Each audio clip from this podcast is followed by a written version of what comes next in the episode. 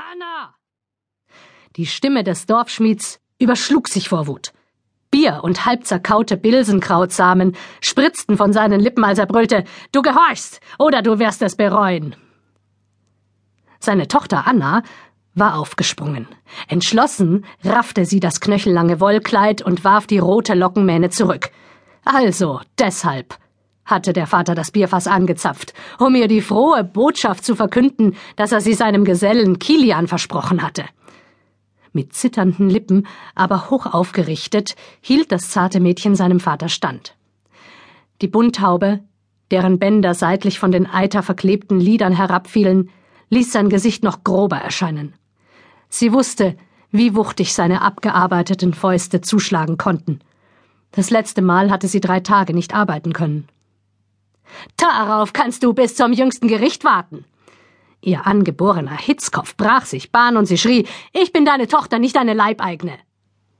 Abrupt ließ sie ihn stehen und lief quer durch den einzigen Raum der Karte zum Ausgang.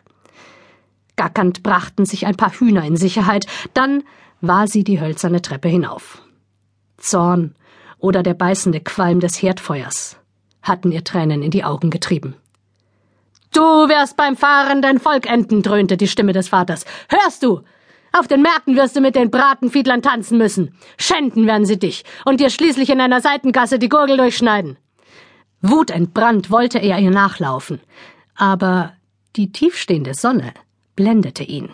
Er übersah einen Ast, den der Apfelbaum auf der Höhe seiner Stirn ausstreckte. Dumpf schlug er dagegen und fluchte Krotze, fix Halleluja!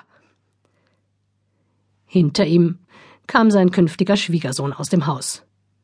Mit seiner schwieligen Hand fuhr er sich über die Mundwinkel und wischte die Reste der Mehlsuppe am Kittel ab. Die kann es ja kaum erwarten, bemerkte er trocken. Annas Bruder Martin schob den muskulösen Riesen beiseite und lief seiner Schwester nach. Trotz seiner langen Beine musste er sich anstrengen. Schnell wie ein Wiesel steuerte sie auf die Streuobstwiesen hinter der Burgsiedlung zu. Erst am Ende der langgezogenen Straße holte er sie ein. Vater macht sich Sorgen um dich, redete Martin auf sie ein. Nun komm zurück. Du hast heute noch kaum etwas gegessen. Seine Worte erinnerten sie daran, dass es außer der Abendsuppe so gut wie keine Mahlzeit gab, die den Namen verdiente. Wieder bohrte der allgegenwärtige Hunger in ihrem Bauch. Du weißt, dass ich nicht ungehorsam bin, sagte sie entschieden. Als der Vater krank war, habe ich in der Schmiede geschuftet wie ein Mann. Gehorsam würde ich dich aber auch nicht nennen, lachte Martin. Letztes Jahr, als wir den Wolf im Schafpferch hatten, bist du mit einem Schwert aus der Schmiede auf ihn los, ein Mädchen mit einer Waffe. Das ist vollkommen närrisch. Und erst letzte Woche hat dich die Mutter wieder bei den fahrenden Spielleuten erwischt. Ein Lächeln zuckte um Annas Lippen, als sie an die Gaukler mit ihren fantastischen Geschichten dachte, von fernen Ländern, großen Höfen und magischen Flüchen. Für ihre Mutter waren sie Strolche, aber Anna liebte es, ihnen zuzuhören. Bei den warmen Flötenklängen vergaß sie den Hunger und fühlte sich geborgen. Martin legte den Arm um sie und Anna genoss seine Wärme.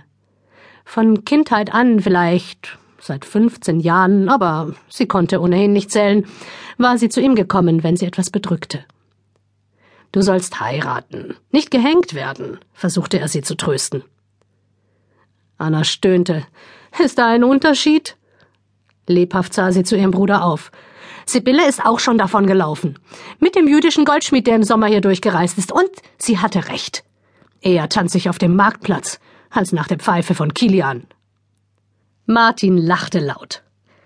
Die zarte Haut und das schmale Gesicht verliehen Anna etwas Zerbrechliches aber die entschlossenen Lippen und die starken, geschwungenen Brauen über den tiefblauen Augen verrieten, dass sie ihren Willen durchsetzen konnte. Mehr als ein junger Mann hatte schon erfahren müssen, dass Anna kräftig zuschlagen konnte, wenn man sie gegen ihren Willen anfasste. Manchmal glaube ich, dass an dem Gerücht doch etwas dran ist, grinste Martin, dass sich unsere Mutter von einem Gaukler ins Gebüsch zerren ließ, neun Monate bevor sie mit dir niederkam. Sei bloß vorsichtig. Du bist zehn Tage nach Vollmond geboren. Es heißt, so jemand hat ein unruhiges Leben vor sich. Kilian ist keine schlechte Partie. Er hat gerade erst seine Zita unter die Erde gebracht, erinnerte ihn Anna. Jedes Jahr eine neue Schwangerschaft und nicht einmal im Wochenbett konnte sie sich ausruhen. Er ist so einfühlsam wie ein Schinder und so leidenschaftlich wie eine leere Erbsenhülse. Das hatte er erst heute Mittag wieder bewiesen. Eine anständige Frau stirbt mit 25, hatte er gesagt, damit der Mann wieder heiraten kann. Aber auf ihren Tod brauchte er nicht zu warten, weil sie ihn gar nicht erst heiraten würde. Träum besser nicht von Liebesschwüren, redete Martin ihr zu. Der Vater behält einen guten Gesellen und Kilian bekommt seinen Teil an der Schmiede. Die Ehe ist ein Geschäft, Kleines, nichts weiter. Eben, wie Hurerei. Ihr Bruder räusperte sich. Er ist ein guter Schmied. Und wenn du ihm gehorchst, wird er dich auch nicht prügeln. Das versprach ja eine glückliche Zukunft, dachte Anna rebellisch. Insgeheim wünschte sie Kilian den Bauchfluss an den Hals.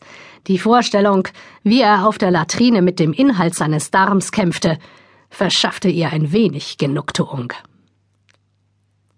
Du weißt, warum Vater dich verheiraten will. Ihr Bruder wies den bewaldeten Hügel hinauf, wo die Burgzinnen aus den Zweigen ragten. Stimmt es, was die Leute reden? fragte er. Über dich und Herrn Ulrich? Anna antwortete nicht, aber ihr Erröten verriet ihre Gefühle. Zweimal wöchentlich leistete ihr Vater seine Fronarbeit auf der Burg, und sie brachte ihm das Bier hinauf. Anfangs hatte sie Ulrich von Rohrbach, den jungen Burgherrn, nur von weitem gesehen, wenn er auf seinem Schimmel über den Hof trabte. Mit den anderen Mädchen hatte sie über sein gutes Aussehen getuschelt und nur heimlich von ihm geträumt, bis vor wenigen Monaten. Heilige Maria, stieß Martin hervor. Er hob ihr Kinn an, so dass sie ihm ins Gesicht sehen musste. Hat er dich mit Gewalt genommen? Er hat nichts getan, was ich nicht gewollt hätte, erwiderte Anna heftig, was ich sonst von niemandem hier sagen kann. Sie befreite sich. Dann dachte sie wieder an den letzten Maitanz und musste unwillkürlich lächeln. Die ganze Zeit schon hatte sie bemerkt, wie Ulrich sie vom Rand des Tanzbodens aus beobachtete. Erhitzt war sie irgendwann hinter die Wildrosensträucher am Dorfanger gelaufen, und er war ihr gefolgt. Er hatte ihre strengen Zöpfe gelöst und die Locken durch seine langen, schlanken Finger gleiten lassen. Hundertmal hatte man sie gewarnt, dass sie mit ihrer Unschuld auch ihre Ehre verspielte. Aber als er sie geküsst hatte, hatte Anna gespürt, dass er sich ebenso wenig wehren konnte wie sie. Der Duft der Wildrosen war ihr betäubender erschienen als je zuvor, und die Rhythmen vom Anger erregender. Als er sich im weichen Gras über sie gebeugt hatte, hatte sie einfach die Augen geschlossen und das geschehen lassen. Ein kurzer Schmerz hatte sie leise aufschreien lassen, und sie hatte gewusst, dass es jetzt kein Zurück mehr gab. Ihr Gesicht glühte beim bloßen Gedanken an das, was er dann mit ihr getan hatte.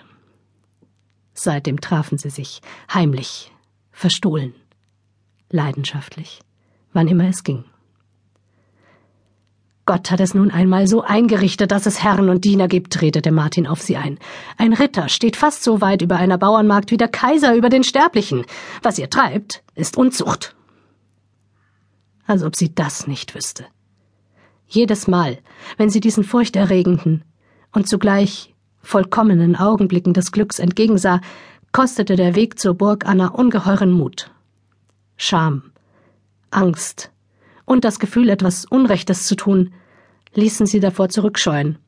Aber wenn sie dann bei ihm war, wenn sie sich küssten und sie seine unbeherrschte Erregung spürte, wollte sie nur noch eins ihn festhalten und nie wieder aufgeben.